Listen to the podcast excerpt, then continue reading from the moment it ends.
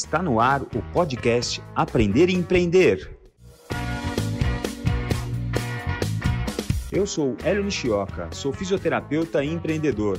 Esse é um podcast feito para você, fisioterapeuta que quer aprender a empreender. Para você que sonha em construir um negócio do zero, esse é um espaço preparado para você participar, debater, questionar e, claro, aprender tudo.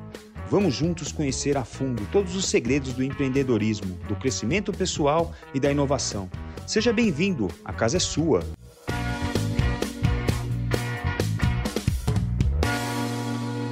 Bom dia, boa tarde, boa noite. Estamos aqui novamente com o nosso podcast Aprender a Empreender. Já lembrando você que estamos nas plataformas Spotify, Deezer, Apple Music e YouTube.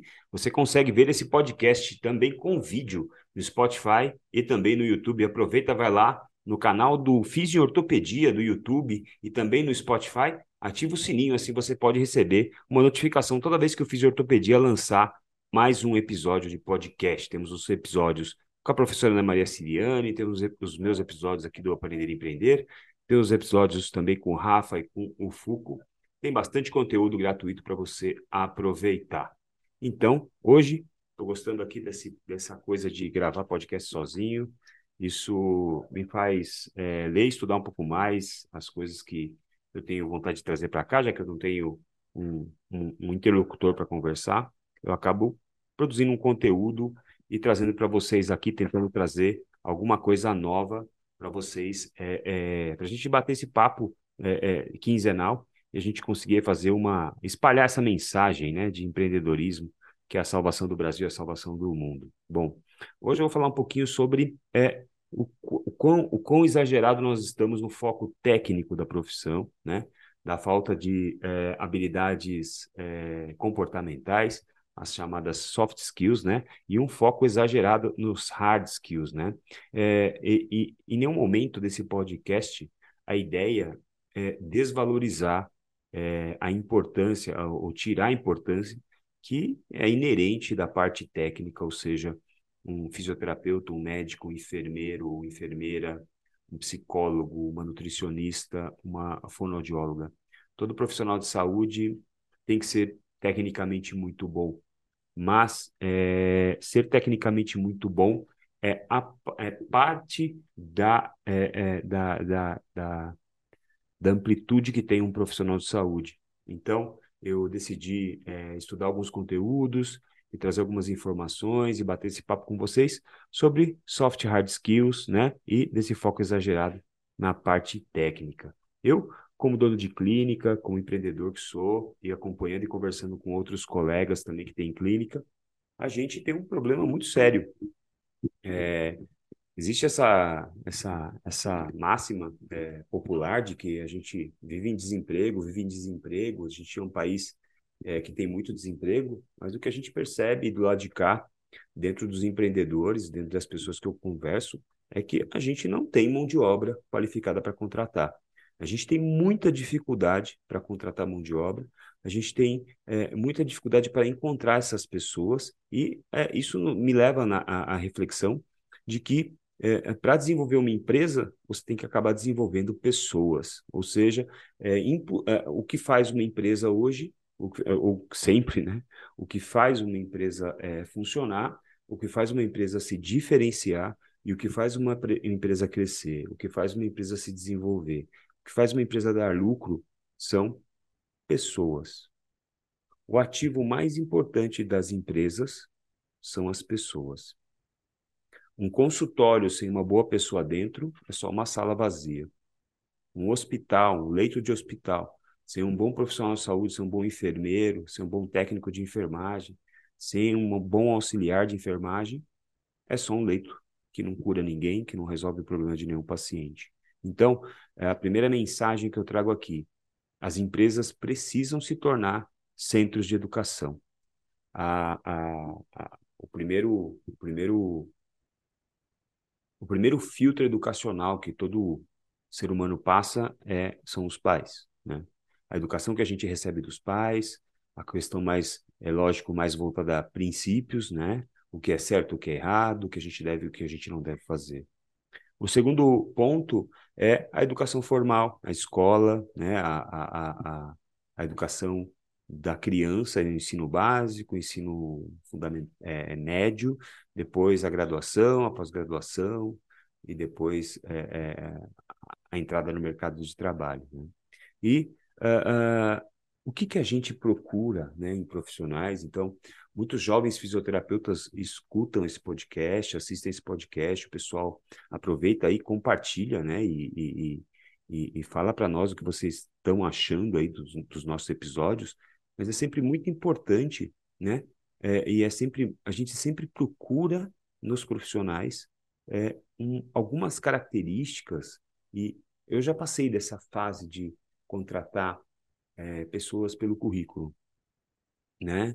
É, é, currículos são basicamente um local é, onde você coloca suas habilidades técnicas, e essas habilidades técnicas são descritas num, num documento, e isso é procura impressionar o empregador, procura impressionar o, contra, o, contra, o contratador, né?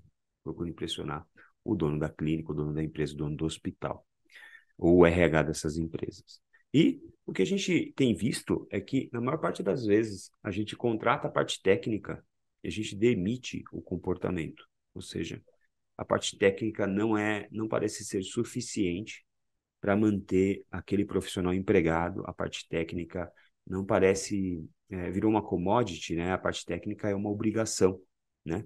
A parte técnica é, é não passa de uma obrigação onde a pessoa é, pode ou não ter aquilo. Eu não espero que um profissional jovem, não espero que um fisioterapeuta que acabou de sair da faculdade seja muito refinado na parte técnica, mas eu espero encontrar neles algumas qualidades, é, algumas características que me farão olhar para olhar de maneira diferente para esse, esse, esse profissional ou para essa profissional de maneira diferente. Então, um primeiro passo seria um profissional humilde, né? Um profissional que tenha humildade, né? Porque essa característica de você ser humilde te coloca numa posição de eterno aprendiz, de sempre querer aprender e de saber que mesmo tendo estudado, mesmo tempo, te, o tempo tendo passado, você sabe pouca coisa e sempre tem alguém que pode te ensinar, inclusive alguém que tem menos tempo de estrada que você. Então, sempre há o que aprender com pessoas mais jovens, sempre há o que aprender com, com todo mundo que está à sua volta, né?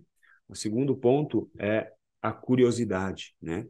Ou seja, esse profissional ser um profissional é, que seja movido, motivado por um desejo de aprender, que tenha curiosidade, que faça perguntas, que eu espero que as perguntas não sejam muito elaboradas, que sejam perguntas mais simples, porque é do profissional mais jovem ainda ter perguntas mais simples para serem respondidas, e isso deve ser respondido na, na melhor maneira possível. O terceiro é ser uma pessoa que tem dedicação com a qualidade, né? É uma pessoa que entende que fazer as coisas de maneira caprichada é, é algo importante. É um profissional que saiba receber pessoas, é um profissional que saiba se comunicar, é um profissional que saiba fazer, construir relacionamentos, é um profissional que consiga ter dedicação com a qualidade, que não faça as coisas de qualquer forma, que não se apresente de qualquer forma diante do paciente, é um profissional que se preocupa com a sua, com a sua postura, se preocupa com a sua vestimenta, que se preocupa com os seus odores corpóreos, é um profissional que, que se preocupa em estar bem postado e, e bem arrumada e bem é, é, apresentável diante do paciente, né? E aquela máxima do Cortella, né? É, é, o que é o que é um, um, um, profissional de alta performance, né? É um profissional que, independente do tempo que ele tem de formado, independente do tamanho da caixa de ferramentas dele, independente dos recursos que ele tem, é, é um profissional que faz o melhor que ele pode com as ferramentas que ele tem, até ter me ferramentas melhores para fazer melhor ainda. Então, é, independente do tempo de formado que tem esse, esse, esse paciente, ó, do tempo de formado que tem esse profissional, que ele é, tenha consciência da, da, do momento que ele vive, e que ele tenha, é, com aquelas poucas ferramentas que ele tem, na, na, na, logo depois que ele é graduado, ainda, ainda pós-graduando, mas que ele consiga fazer o melhor com aquilo que ele apresenta, com aquilo que ele tem, né? Então, é, não adianta mais você ser um profissional que tem terapia manual refinada, não adianta nada, e mais uma vez eu vou voltar a falar, porque hoje em dia está muito complicado falar as coisas que as pessoas não concordam, de maneira nenhuma estou é, invalidando, eu sou um profissional que usa terapia manual, que usa abordagem técnica e que é, entendo que a gente demora, como disse o Benny Novak, um chefe de cozinha que eu entrevistei aqui num episódio, se você quiser, você pode olhar aqui, tem um episódio com um padre, tem um episódio com um chefe de cozinha. Ele falou, Hélio, é, eu e você, nós estamos em profissões em que a gente demora para ficar bom. A gente precisa fazer muito o que a gente faz para ficar bom. E é verdade. Então, a gente tinha antigamente um modelo é, onde a gente tinha é, basicamente hard skills, né? ou seja, as habilidades técnicas, como é, é, é a comissão de frente assim da, da, da qualidade do profissional. E hoje a gente sabe que isso cada vez mais vai virando uma commodity. É lógico que o profissional que acabou de sair da faculdade, ele tem que se aprofundar nesses assuntos, ele tem que se tornar um cara é, tecnicamente perfeito, tecnicamente é, refinado, mas é, as competências comportamentais, um, um, um, profissional proativo, um profissional que demonstre brilho no olho, um profissional que demonstre vontade, um profissional que tenha relacionado, é, capacidade de relacionamento e capacidade de envolvimento, que ele se envolva com o paciente, que ele tenha a capacidade de também ter é, é, um, um certo carisma para é, conseguir conquistar esse paciente, para que o paciente sinta confiança, sinta vontade, se sinta acolhido, se sinta é, sendo tratado por um profissional que é empático com ele. E a gente, eu, eu, eu nunca vou esperar que o profissional que acabou de sair da faculdade esteja pronto tecnicamente, esteja pronto nessas, nessas habilidades comportamentais também, mas se você demonstrar dedicação, vontade e capricho, talvez isso já seja um bom passo para você é, é, para você ter uma um início, né? para você é, cativar a pessoa que está te contratando, a pessoa que está te observando. Né? É, paciente e o empregador são os dois grandes chefes do paciente. Né? Ah, então, assim, o empregador pode te contratar Talvez ele até esteja errado em te contratar, porque você não é dedicado com a qualidade, você não é, você não se esforça, você não é dedicado, você não tem capricho, você não tem um brilho no olhar, você não trabalha feliz. É, e, o, e você pode até enganar o seu chefe, você pode até não ser demitido no curto prazo, porque provavelmente ele vai observar isso.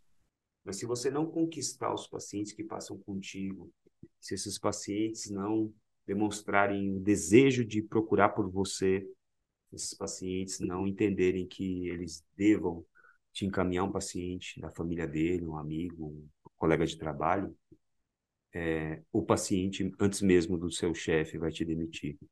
É, quando ele decide mudar de fisioterapeuta, ele está te demitindo, né? E é, é, você pode até enganar o seu chefe, mas você não vai enganar o paciente. O paciente não é bobo, tá? O paciente, na, na média, são pessoas que observam, que enxergam nas entrelinhas, que entendem o comportamento, que apontam e que às vezes até te denunciam, tá? Então, é muito importante que a gente tenha essa pureza no sentido de fazer as coisas da maneira mais nobre possível e conseguir é, conquistar pacientes empregadores para garantir a sua empregabilidade. Né? A gente sabe que a gente está num país pobre, num país de baixa educação, né? tem um dado aqui, esse modelo de ensino tradicional, somente 76% dos brasileiros têm um ensino primário, né? então assim, a gente é de uma população, a gente não está onde está à toa, né? A, a média do mundo é 91%, os países mais desenvolvidos é, é, uma, é uma, você tem 91% da população com ensino primário, né? E a gente tem um modelo de educação que não atende a gente, né? A gente tem um modelo de educação desde o ensino básico, do ensino médio, até da graduação. A gente tem um mundo evoluindo numa velocidade muito alta, um mundo evoluindo, um mundo mudando numa, numa velocidade muito, muito alta, e é, a gente não vê uma educação flexível, uma educação que muda na velocidade que o mundo está mudando. Então, é, é, a, a, a educação é um grande caminho só que ela deve ser repensada. É, eu acho que a gente tem que. É, educadores têm que estar mais preparados para o talento, educadores têm que estar mais preparados para as pessoas que fogem ao status quo, ou seja, a média das pessoas. Então, se vê bastante dificuldade em educadores com pessoas que fogem ao escopo da média, meninos ou meninas com alta capacidade cognitiva, os gênios, é, geram muita dificuldade, assim como as crianças que têm muita dificuldade de aprendizado. Eu tenho um filho com dificuldade de aprendizado. E, e a gente fica nessa teoria vazia, né, onde, onde a gente percebe uma velocidade diferente, uma preocupação diferente, as mesmas coisas sempre sendo ensinadas, aquilo que é muito importante não sendo ensinado. E é, é uma educação que mata a criatividade, que mata a liberdade, que mata a, a inquietação da pessoa, porque é, um ensino baseado em problemas, um ensino baseado em projetos, é, acho que é um caminho que a gente pode usar. Eu vejo algumas iniciativas nesse sentido, é, porque a gente tem que, é, muitas vezes, é, acaba sendo treinado para rotinas, quando as coisas vão bem, quando o paciente melhora, quando o paciente está satisfeito, quando o paciente traz um bolo. Quando, na verdade, a gente devia ser ensinado como agir quando o paciente não melhora, como agir quando o paciente não vai bem, como agir quando o paciente piora, como agir quando a gente tem que lidar com um conflito, né? E como a gente lida com essa coisa do que a gente não sabe o que vai acontecer com o paciente, né? A gente não sabe o que vai acontecer com o paciente, a gente não, vai, não sabe o que vai acontecer no futuro, e a gente não sabe o que vai acontecer com a fisioterapia, por exemplo. Né? A incerteza, ela paira em cima da profissão também. Ou seja, a gente vê hoje uma, o que aconteceu em, né, nos últimos anos. Em 2006, 2007, a gente não tinha smartphone. Hoje a gente tem smartphones super avançados, são mais rápidos do que a maior parte dos computadores esse telefone já tem uma internet mais rápida, provavelmente, do que essa internet que a gente tem em casa. O 5G vai mudar isso. E é, qual será o futuro da fisioterapia? Né? E, e por que será que os currículos tardam tanto em mudar? Por que será que os currículos tardam tanto para se adaptar? E, e, e, é muito importante que a educação continue sendo né, um, tem o seu papel de nos conduzir e nos conduzir para um futuro desconhecido, nos conduzir para um futuro incerto. E, e, e, a pergunta que fica é, né, de onde vem tanta convicção da escola tradicional? Quando, na verdade, a gente não sabe no ano que vem o que, que vai acontecer, qual será o próximo chat GPT, qual será a próxima inteligência artificial. Uh, e, e, e a gente vê bastante convicção na escola e pouco se fala de incerteza e a incerteza talvez seja a coisa que a gente mais tenha que que, que olhar, né? Então, é, é, tem até uma história muito interessante de uma menina que eu, eu, essa história eu escutei num, num TED, um TED do Ken Robson, que é um dos TEDs mais mais vistos na, na plataforma do TED, né? Quem nunca viu, coloca TED aí, você vai. São um ciclo de palestras, é muito legal. Essa palestra do Ken Robson é muito legal, que é, ele conta a história de uma menina de seis anos que nunca prestava atenção na aula. Ela não se interessava por nada na escola, dava, tra dava um trabalho desgraçado na escola. Né? Até que um dia ela prestou atenção numa aula de artes. E ela estava desenhando, debruçada em cima da folha, super interessada fazendo um desenho, a professora passou por ela e perguntou para ela assim: O que, que você está desenhando? Ela falou assim: Estou desenhando Deus. A professora perguntou para ela: mas, mas ninguém sabe a imagem de Deus. Ah, mas espera aí que você já vai saber em um minuto, é só terminar o desenho. Então, é, é essa menina é,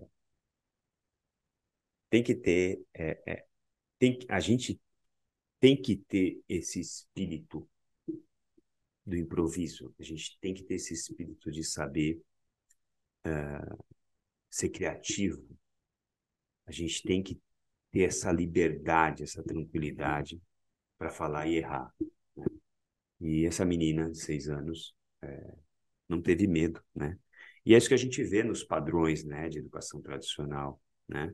Onde a gente coloca o erro como algo que reprova, o erro como algo que diminui a nota, né? E a gente não está falando, é lógico, da faculdade. Eu não quero que médicos saiam fazendo, cometendo atrocidades, fazendo cirurgias erradas, mas a gente tem que é, é, ter um pouco mais de flexibilidade, talvez, na escola básica, no ensino básico, para que a gente tenha é, espaço para criatividade, espaço para para inquietação, espaço para para inovação. Porque se você poda toda ideia maluca, você nunca vai ter uma ideia original, né? E, e tem uma frase que eu anotei do Picasso, que é muito legal, né? Que todas as crianças, o Picasso dizia que todas as crianças, é, até tive o privilégio de ver alguns quadros do Picasso na minha última viagem para a Espanha, que foi muito legal, estar diante de um quadro do Picasso, né? coisa maluca assim. E ele dizia que todas as crianças nascem artistas, o problema é permanecerem artistas enquanto elas crescem.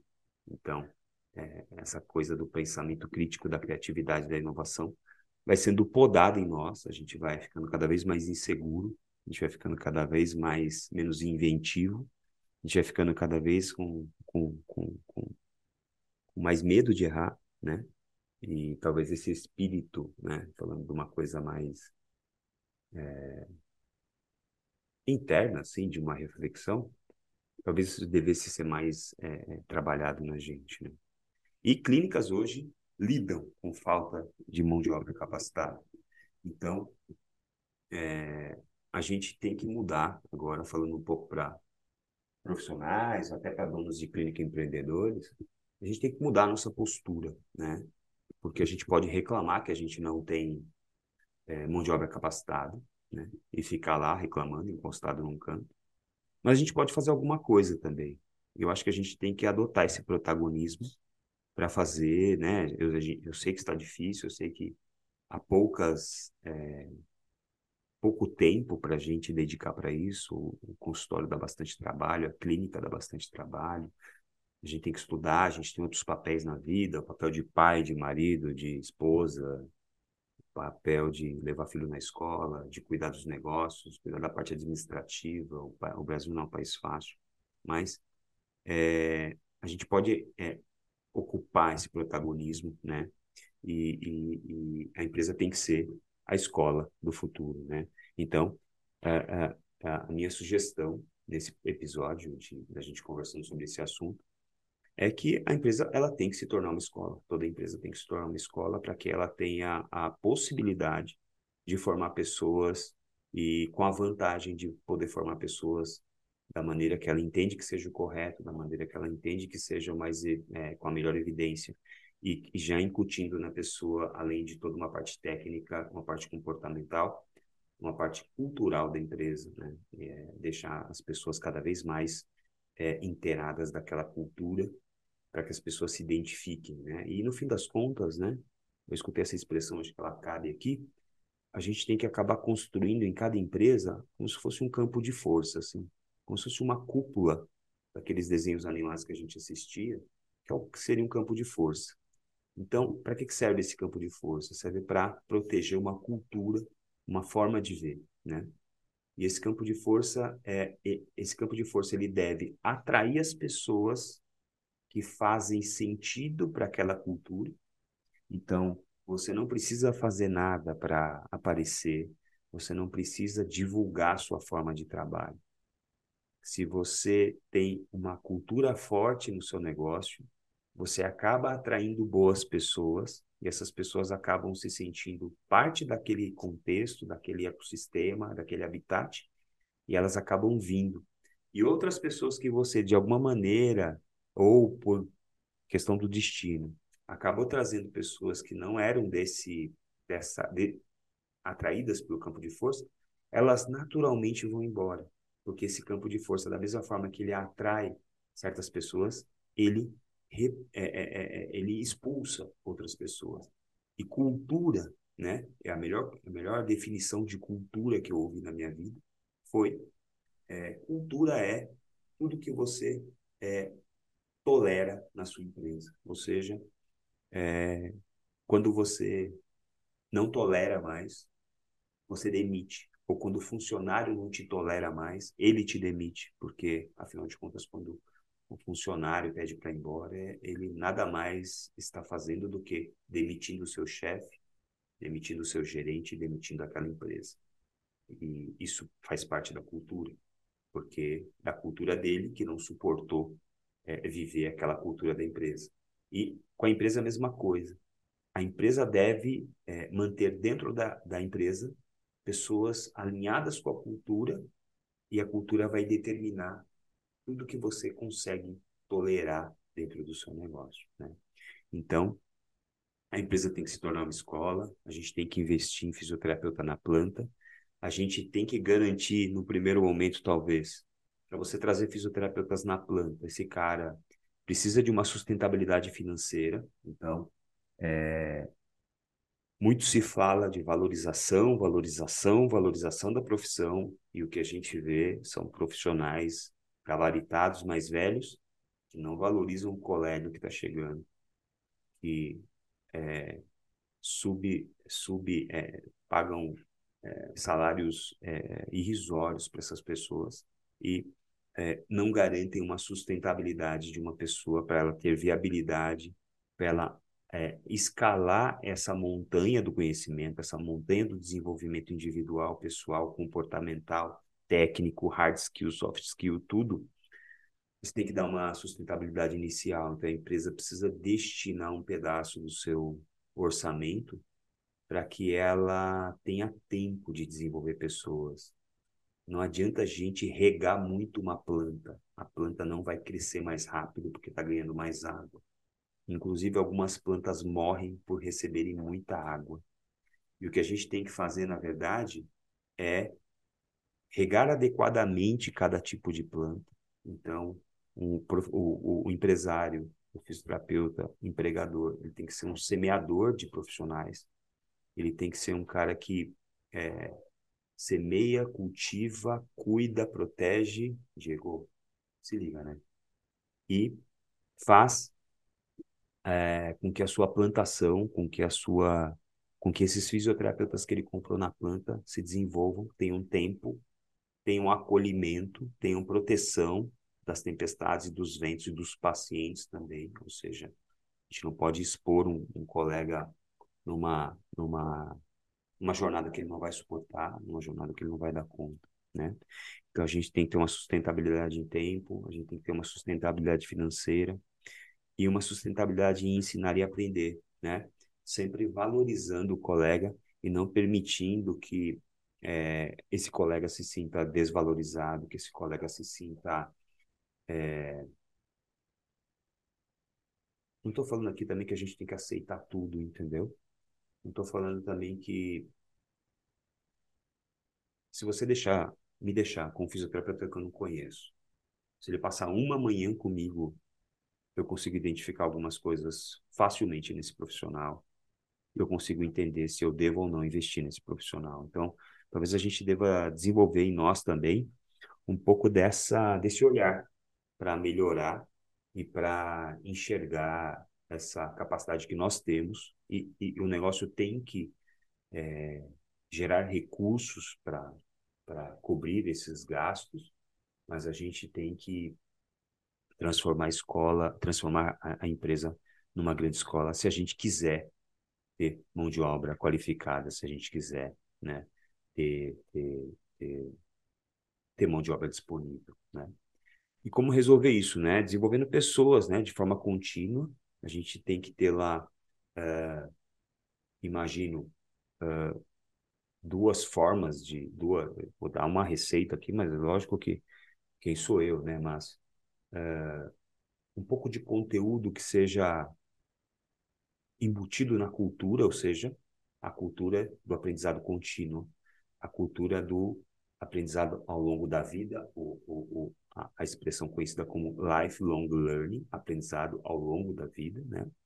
E também é, em partes, a gente poder fazer encontros, é, webinários, é, conversar com essas pessoas, reunião de discussão de caso, reunião de discussão de artigo, onde a gente para mais, tipo, um sábado, uma manhã de sábado, uma manhã de um dia da semana, uma hora durante a semana, onde a gente para mais para fazer.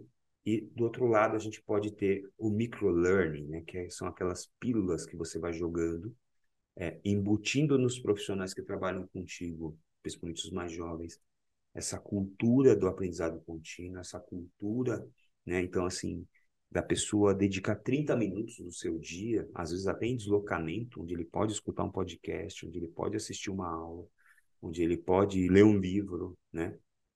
Nem todo conhecimento vai vir do ensino formal, a maior parte do conhecimento do profissional vai vir da iniciativa própria do profissional e também da iniciativa de dedicar pelo menos 30, 40 minutos por dia para aprender alguma coisa diferente para né, melhorar, né? E muito, muito se fala, né, que poxa, eu vou fazer esse investimento, Hélio, eu vou investir no profissional, eu vou, eu vou gastar dinheiro com isso, vou dar para ele sustentabilidade financeira, vou garantir um salário fixo para ele aqui enquanto ele não tem capacidade de atendimento, eu vou dedicar meu tempo, eu vou ensinar, né?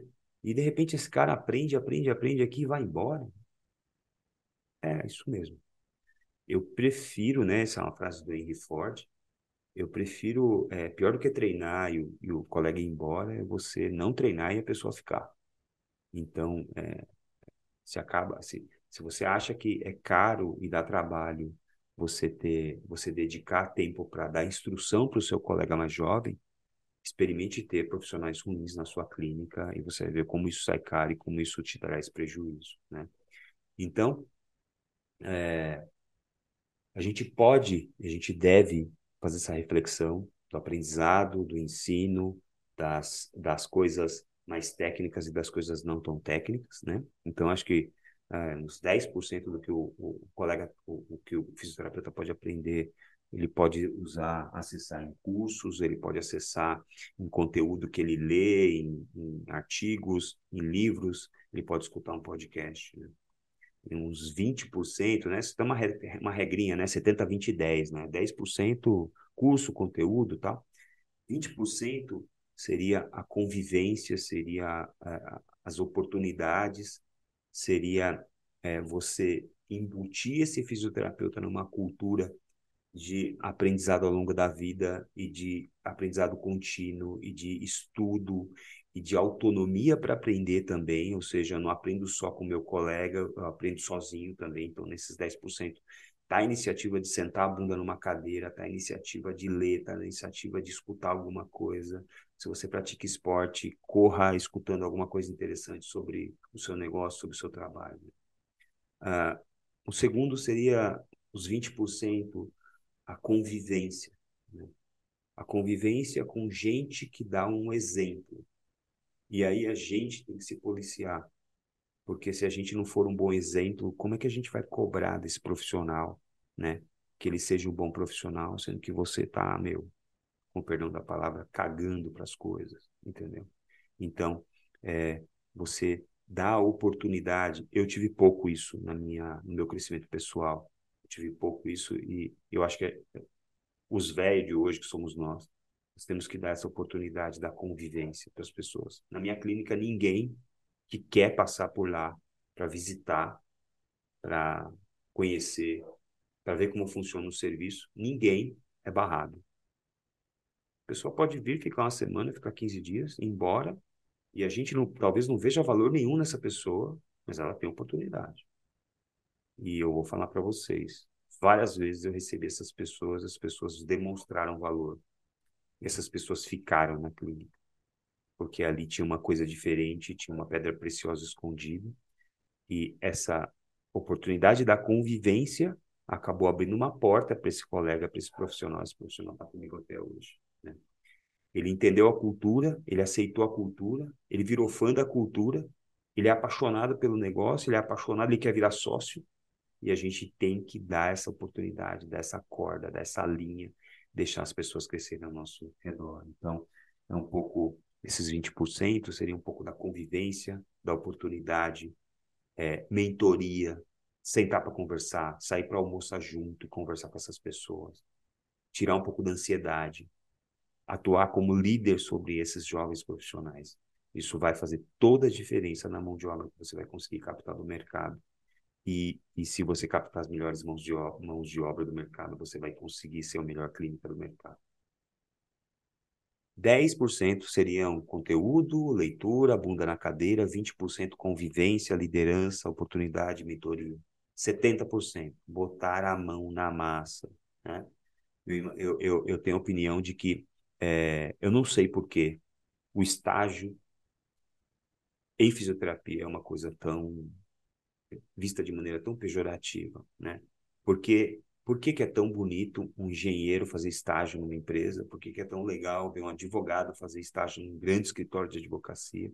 E por que, que fisioterapeutas não podem fazer um estágio desde o primeiro dia de aula? É lógico que no primeiro ano esse cara tem que ficar com as mãos para trás e ficar só observando. É lógico que esse cara não pode sair atendendo o paciente, é lógico que esse cara não pode sair manipulando equipamento, ele não pode fazer conduta, lógico que não. Mas por que não dar esse profissional, esse jovem estudante, na mão de profissionais mais velhos, compromissados com a ciência, né? com mentores selecionados, e que consiga liderar essas pessoas baseadas no exemplo. Então, talvez a gente tenha que selecionar melhor os mentores, né? ao invés de ficar selecionando só os mais novos. Né? Os mais novos, às vezes, são selecionados de uma maneira em que se exige deles que eles tenham mais do que eles deveriam ter. E a gente, às vezes, olha para os mentores, para os mais velhos, e vê que esses mentores não têm conteúdo. E a gente acaba é, é, entregando, às vezes, bons talentos na mão de gestores ruins, bons talentos na mão de gestores, de mentores de exemplos que não são exemplos. Né? Eu não entendo por que, que uma faculdade, eu não entendo porque uma instituição de graduação em saúde, que deveria ser baseada em evidência, faz uma semana de fisioterapia com, com, e traz alguém com uma técnica nada a ver com a evidência, microfisioterapia, palestra de microfisioterapia em faculdade, palestra de microfisioterapia para estudante de fisioterapia, palestra de terapia é, é, ozônio, palestra de coisas nada a ver para alunos de fisioterapia. Como é que pode um negócio desse? Então, assim, antes da gente criticar a molecada, a gente tem que fazer uma autocrítica dos mais velhos e, e olhar. Eu já, eu já estudei, já, eu já olhei para condutas que eu não me orgulho, mas eu voltei atrás. Eu já me senti seduzido por, por, por técnicas nada a ver, mas eu voltei atrás. Eu já ensinei coisas que eu achei depois que era uma porcaria. E eu voltei para aquela pessoa que eu ensinei e voltei atrás e falei com ela: Lembra aquilo que eu te ensinei sobre isso? Sobre essa bandagem assim, assim, assim? Esquece essa merda. Eu estava enganado. Então, a gente fazer esse, a gente ter esse comportamento vai construir profissionais muito mais preparados para talvez não serem presas tão fáceis como nós fomos. Para terem mais espírito crítico, para ter mais inteligência emocional, para não se, não se sentir tão inseguro com as coisas. Né? Então, para mim, a gente deveria colocar rapidamente, eu não sei qual é a ferramenta que a gente usaria para selecionar os bons tutores, os bons é, mentores, mas colocar rapidamente esses alunos em contato com esses professores é, é, faria uma diferença enorme, porque o tempo de exposição desses caras a grandes profissionais faria uma diferença enorme na formação desses caras, né? E é lógico que isso demandaria um tempo, demandaria uma curva de aprendizado, e é lógico que o aluno vai botar a mão no paciente só lá na frente, Mas eu acho que só a convivência, toda vez que eu tive com Palmiro Torrieri, por exemplo, toda vez que eu tive com Dan Pildevasser, toda vez que eu tive com Léo Costa, toda vez que eu tive com um grande profissional, eu não estava com ele só por causa da técnica que ele ensina ou por causa da metodologia que ele ensina. Eu estava com ele por causa dele. E toda vez que esse cara, esses caras mais é, é, diferenciados falaram comigo, eu saí muito diferente do que eu entrei. Então, é, eu acho que a gente tem que mudar essa visão de que o estágio. É, eu recebo visitantes na minha clínica, estudantes do primeiro ano, do segundo ano, do terceiro ano. É lógico que eu protejo os caras. É lógico que o cara tem que ficar com a mãozinha para trás. Mas dá para ver que aquela semana, às vezes, aquele, aquela quinzena que ele fica ali olhando a clínica, faz toda a diferença, cara. E faz toda a diferença, às vezes, para o cara falar, porra, não, não serve para mim esse troço. Eu vou embora. Vou fazer psicologia, vou fazer outra coisa, porque vou fazer engenharia porque cuidar de paciente não é a minha. Porra, que coisa melhor que isso. Dá oportunidade para um moleque de 18, 19, 20 anos falar, pô, não é isso que eu quero, e mudar e ser feliz. Tem muita fisioterapia merda porque tem muito fisioterapeuta insatisfeito, infeliz, que não devia estar sendo fisioterapeuta. Tem muito fisioterapeuta que está atendendo o paciente e que só faz aquela mesma meleca de sempre e não tem compromisso nenhum com a melhora do paciente, porque o cara é um puta do infeliz, um covarde que não tem coragem de mudar, um, cora um, um covarde que não tem coragem de tomar o seu rumo, né, e de largar é, é, esse trabalho que ele está fazendo, que é porco, que é nojento e que devia ser abandonado. Né? Tem uma pesquisa do Main Power Group, que é um grupo que faz estudos, é, acho que se não me engano é ligado a Harvard, onde eles conversaram com 40 mil empregadores. E as habilidades que esses empregadores, depois de muito tempo, relacionaram, que eles procuram nos profissionais, são raciocínio, e resolução de problemas, ou seja, liberdade e capacidade de raciocínio e liberdade e capacidade para resolução de problemas, resiliência adaptação, e capacidade de adaptação, porque não é fácil. Nenhuma profissão é fácil. Nenhum trabalho é fácil. Ser fisioterapeuta, então, nem se discute. É um trabalho lindo, maravilhoso, dificílimo de se fazer. A gente tem a pretensão, às vezes, de mudar o hábito das pessoas, cara. Isso é muito difícil. E haja resiliência, haja capacidade de adaptação. Eles procuram iniciativa, a coisa que falta muito em fisioterapeuta, iniciativa.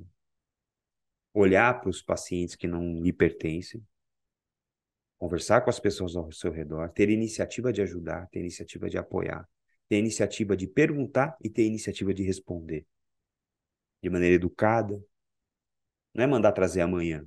Ah, traz amanhã. Não. Ensina a porra do negócio, cara. Qual é o problema de ensinar?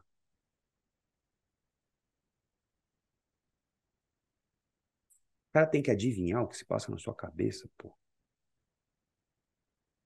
E falar para esse moleque, às vezes, é, não sei. É sensacional. É libertador porque ele percebe que um profissional mais velho também não sabe algumas coisas, isso é normal. Eu sou casado e sou muito bem casado e mas é lógico que atire a primeira pedra que nunca pensou em se separar estando casado. Né? Uma vez eu conversando com meu terapeuta a respeito disso, ele me falou. Eu falei, poxa, muito difícil tal pensar em separação, pensar nisso. Tenho dois filhos, né, filhos pequenos, tal. E sempre tudo tem vários prismas, vários pontos de vista, né? Esse cara vira para mim, esse terapeuta vira para mim e fala assim: Meu, sim, não é fácil, é difícil você. É, toda mudança grande traz um grande. Né, vai trazer uma dor de cabeça, vai trazer uma preocupação, vai dar trabalho. Mas imagina você poder ensinar para os seus filhos que eles não precisam ficar onde eles não querem. Que eles não precisam continuar convivendo com quem eles não se sentem bem. Que eles não precisam continuar no emprego, que eles não são felizes. Eles podem mudar de profissão se eles não encontraram ali um pouco de felicidade, um pouco de alto astral, um pouco de realização pessoal. E acho que é isso, né? Eu não me separei, estou aqui. É sempre uma reflexão do processo terapêutico, mas eu acho que é isso é válido, sabe? Então, dar ao aluno ou ao jovem fisioterapeuta a noção de que a gente tem mais dúvida do que resposta que aquela postura dele cheia de certezas é uma falácia, é uma forma também de mostrar para ele que a incerteza vai pairar sobre a cabeça dele e tudo bem, né? As outras coisas que essa que esse estudo detectou, iniciativa, então assim, desde o começo aqui, raciocínio e resolução de problemas, resiliência, adaptabilidade, iniciativa, confiabilidade, autodisciplina. Ninguém tem que mandar você estudar, ninguém tem que mandar você ler, ninguém tem que mandar você nada. Se você não sabe, procura saber. É, é lógico que isso não descarta alguém te ensinar alguma coisa. Sempre vai aparecer um anjo que te ensina o que você não sabe. Sempre vai aparecer uma pessoa que está disposta a te ensinar. Aproveite, agradeça e retribua. Espírito colaborativo e trabalho em equipe. Né? Então, é, é, é muito interessante que essas, que essas características sejam é, transformadas em você e, e elas sejam reforçadas, é, introduzidas e reforçadas dentro da sua maneira de ser. Tem um estudo de Harvard também que eu li que mostra que é, eles, eles conversaram com alunos é, na graduação e depois acompanharam esses alunos na, na, na, na sua carreira e viram quem os, os alunos que tinham mais sucesso. 15%, é, é, as habilidades que esses alunos tinham eram 15% eram habilidades técnicas e 85% eram as comportamentais. Ou seja, não adianta você ser um grande técnico que não sabe falar, que não sabe se comunicar, que não tem é, empatia, que não sabe, é, não tem carisma, né? Então, ter personalidade, saber se comunicar, ter liderança e aprender a negociar é, é, é são ferramentas muito importantes para o sucesso profissional, né? E de, do lado de nós, do nosso lado aqui, da, dos velhos, né? É, a gente tem que ensinar o que a gente vive. A gente não pode ser fisioterapeuta de palco. A gente não pode ser um fisioterapeuta que chega lá, fala um monte de baboseira, ou fala um monte de coisa linda, não é baboseira, fala um monte de coisa bonita, e aí depois o aluno fala para você assim, professor, posso ir na sua clínica te acompanhar?